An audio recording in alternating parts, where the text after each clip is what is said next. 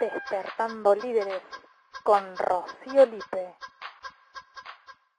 Te doy la bienvenida a otro episodio del podcast Despertando Líderes.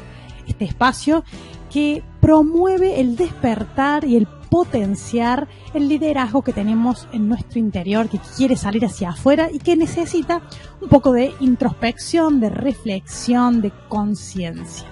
Mi nombre es Rocío Lipe, soy la voz de este podcast, la creadora y la entrenadora del programa de desarrollo personal liderazgo BXN y con el propósito de fomentar el liderazgo, también soy la creadora de la Escuela de Liderazgo Joven, que es de modo presencial, para que los adolescentes aprendan y entrenen habilidades, competencias sociales. Bien, hoy vamos a conversar un poquito y te voy a contar una historia de que tiene que ver con la tristeza, ¿no? Algo que está bastante hablado en la sociedad, nos pasa, no nos pasa. ¿Qué nos sucede con la tristeza y qué viene a decirnos la tristeza? Y la historia de hoy trata acerca de Arturo, un hombre de 45 años. Arturo eh, trabaja en una empresa como administrativo y en su andar en la empresa, eh, si le preguntamos a sus compañeros de trabajo, podrían decirnos, creo que la mayoría, que Arturo es un tipo alegre, eh, es un tipo eh, que siempre te anima, que te inspira, que siempre tiene una palabra y tiene tiempo para dedicarle a las personas y que se lo ve siempre bien. Y si salimos del marco de la empresa, también podremos hablar con familiares, con vecinos, con amigos y podrían decirnos la frase, es un tipo piola, un tipo que siempre está bien, eh, que siempre anda contento y te contagia esa alegría. Y podríamos eh, coincidir con todas estas miradas, podríamos definirlo de esa manera. Pero la idea no es ponerlo en etiqueta a Arturo, sino contar la historia de que Arturo va por, por su vida con bastante, entusiasmo, eh, alegre.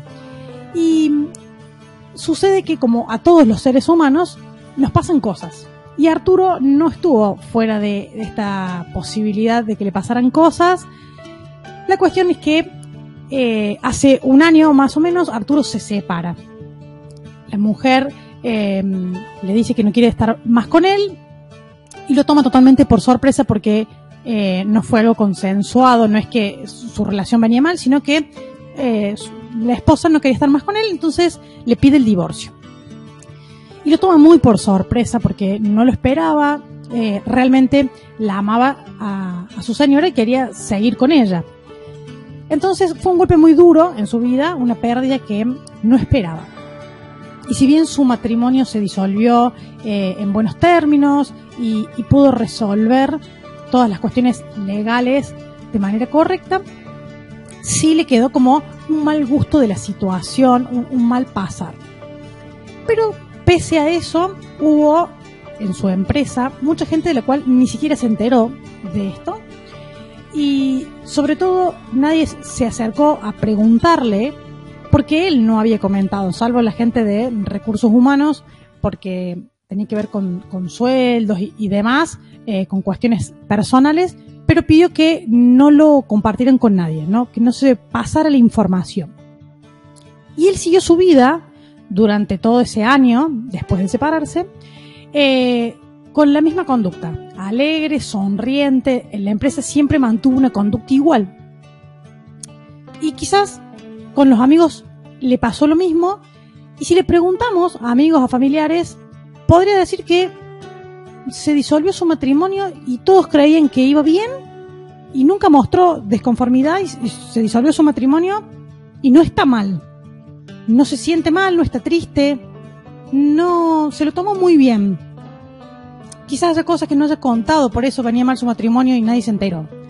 Y podrían venir muchas de estas cosas, ¿no? E-, estas conversaciones de pasillo que suelen aparecer y con sus amigos lo mismo, de pensar de que pensamos todos pensamos que se iba a caer y no reaccionó. No, está bien. Y siguió su vida así, pero su tristeza la guardó.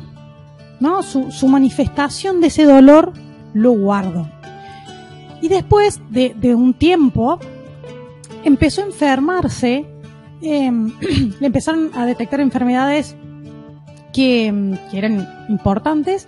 Eh, y no sabía de qué venían. No sabía de qué venían. Eh, y no, se hizo nunca el tiempo para, para atravesar ese dolor o ese, ese espacio en el que sentí tristeza. ¿Y qué quiero contarte con esto? Que más allá de cómo él después trabajó esa tristeza, porque fue a terapia y, pudo eh, sanar eso que le pasaba y estar bien de salud hoy, más allá de todo eso, esta historia, esta historia me inspiró para contarte algo acerca de la tristeza y reflexionar acerca de esto, porque creo que hoy estamos en un mundo, o, culturalmente estamos inmersos eh, en, una en una creencia cultural de que tenemos que ser felices y estar bien todo el tiempo y que felices es estar alegres. Entonces no, no separamos que, que la felicidad eh, es distinta a la alegría, o el entusiasmo o emociones relacionadas con mucha apertura y no separamos eso y creemos que ser felices es estar siempre con una sonrisa. Entonces, eh, nos sacamos una foto para, para, para las redes sociales y así como si fuéramos súper felices y termina la foto y seguimos la vida. Serios. Y estamos en una tendencia cultural que a mi parecer es preocupante, porque vamos como fingiendo muchas cosas eh, le vamos queriendo mostrar al mundo y creernos a nosotros mismos de que somos felices porque estamos todo el tiempo sonriente. Y creo que la felicidad tiene que ver con un estado de conciencia, de bienestar y conciencia, de que atravesamos cosas difíciles y que aún así el momento difícil o el duelo está dentro de una etapa, pero que no por eso dejamos de ser felices, solo que en ese momento atravesamos un duelo atravesamos una pérdida. Entonces, la invitación a la reflexión de hoy es acerca de la tristeza y cómo la escuchamos. Porque la tristeza, a veces podemos decir que no la elegimos. No la elegimos porque no la naturalizamos. O sea, básicamente nos parece que eh, hay emociones buenas y emociones malas y que preferimos estar en las buenas. Y desde mi mirada no hay emociones buenas ni malas, sino que las emociones son una, un disparador, algo que nos viene a decir cómo estamos. Es un impulso, como involuntario, que nos viene a activar una alarma, a decir cómo estamos en nuestro interior. ¿Qué nos pasa? ¿Qué pensamos? Entonces, esa expresión, que es la emoción, que nos mueve, es importante que la escuchemos sea cual sea, y cada una tiene su función, cada una de las emociones tiene su función. Y no son ni buenas ni malas, todas vienen a decirnos algo que si aprendemos a escucharlas, creo que podemos estar más cerca del bienestar.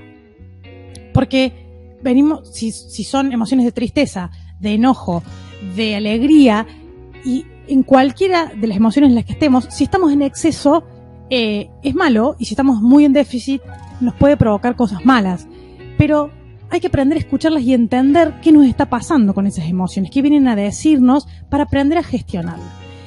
Y hoy creo que transitamos como sociedad un espacio en el que desplazamos las emociones que no sabemos reconocer y gestionar. La tristeza es una, ¿no? Creemos que hay que desplazarla porque no sabemos qué nos, qué nos pasa, no aceptamos eh, estar tristes o lo que nuestro cuerpo nos expresa con la tristeza. Eh, nos vemos débiles si estamos tristes. Creemos que lo que corresponde es estar alegre y estar agradecido y siempre muy arriba energéticamente. Entonces, eh, la escondemos. Y la escondemos porque no, por desconocimiento. Por desconocimiento, por, por falta de herramientas para entenderla entendernos a nosotros y entender esa emoción que estamos transitando que nos viene a enseñar algo. Entonces, como no tenemos esta herramienta de, la gestión emocional, seguimos de largo. Es como que aparece una pérdida, nos sentimos tristes, pero bueno, bueno, bueno, bueno, seguimos avanzando. ¿Sí? ¿Y qué pasa con esto? Se va acumulando. Y las emociones están conectadas directamente con la corporalidad. Entonces, toda emoción tiene un impacto en nuestro cuerpo. Inclusive las buenas y las malas, ¿no? O sea, entre comillas, las que creemos que son buenas como las que son malas. Entonces hay que aprender a escucharlas. Y la tristeza viene en primer lugar, como, como objetivo, digamos, como propósito de esta emoción, es a desacelerar las funciones corporales, ¿no? Nos viene a hacer bajar un poquito los decibeles. Y una vez que bajamos los decibeles, quizás en algún punto nos invite a descansar, a, frenar, a descansar. Y es la antesala de un proceso de introspección. ¿Por qué? porque nos invita a mirarnos a nosotros mismos, a entendernos qué es lo que nos está pasando, a interpretar la pérdida que estamos teniendo. ¿Por qué?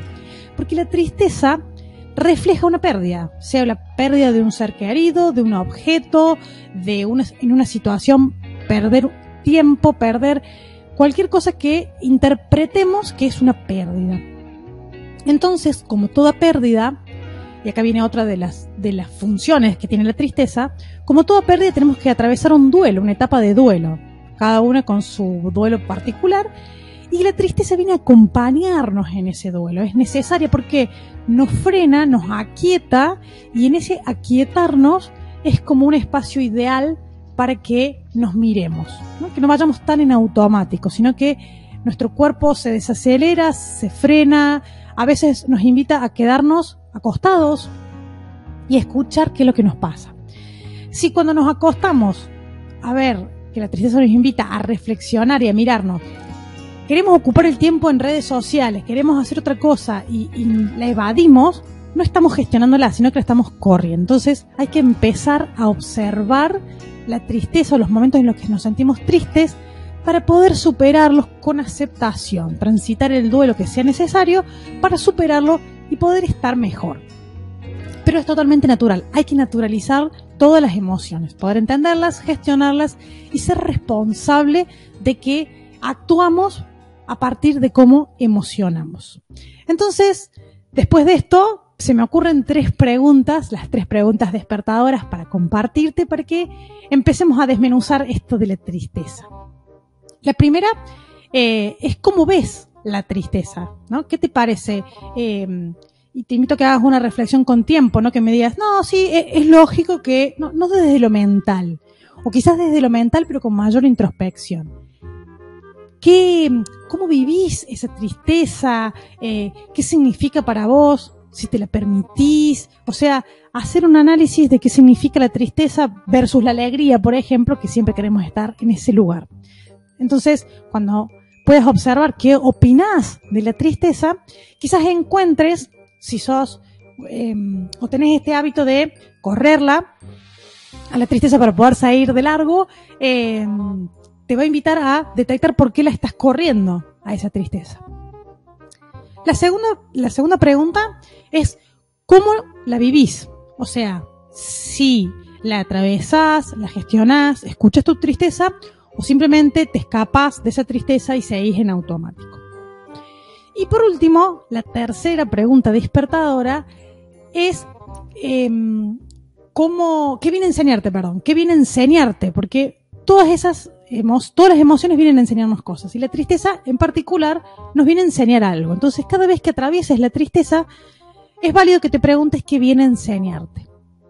Para que puedas abrazarla gestionar esa tristeza y superar ese obstáculo o ese duelo que está ahí para algo. Algo hay que aprender porque hay que salir fortalecidos de ese, duelo y es necesario aceptar esa tristeza que te acompaña en el duelo para estar calmo o calma y poder autoobservarte, poder hacer una introspección. Entonces, indaga un poquito cuando transites esa tristeza para saber qué viene a enseñarte.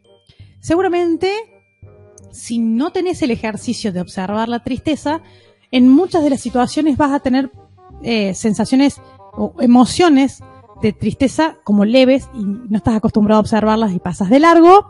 Entonces, te invito a que en algún momento puedas frenar para observar qué cosas sentís que has perdido, para conectarte con esa tristeza y poder entenderla. ¿sí? Porque si no queda como, como decíamos en el capítulo anterior, debajo de la alfombra, acumulándose, y eso tiene un impacto en nuestro cuerpo. Así que evitemos todas esas eh, suciedades que nos quedan debajo de la alfombra y que nos vienen a, a dar una señal a través de, de las emociones y cuando no le hacemos caso nos impacta en el cuerpo a ver si nos sacude para decirnos, hola, ¿qué tal? ¿Te está pasando algo? Vení a trabajar con vos mismo o con vos misma. Así que te invito a trabajar sobre tu tristeza y sobre tus emociones para que aprendas a gestionarlas, puedas hacer una vida de bienestar, ¿no? Eh, poder entenderte y poder aprender a gestionarte para poder estar mucho mejor. Te agradezco que te hayas quedado en este episodio escuchando. Espero que te sea súper de valor, que puedas, que sea una herramienta para que te puedas observar cuando esto te pase, que no la dejes pasar, sino que atravieses la tristeza. Nos vemos el lunes próximo, nos escuchamos el lunes próximo. Te invito a compartir este, este podcast porque la tristeza no la tenemos naturalizada y hay eh, muchas personas que no la tienen naturalizada y hay que despertarnos para poder gestionarla. Así que compartí este episodio, si lo estás escuchando en Spotify o si lo estás viendo en YouTube, te invito a compartirlo para que seamos más los que tengamos conciencia acerca de nuestras emociones. Nos vemos el lunes próximo y te agradezco el tiempo compartido.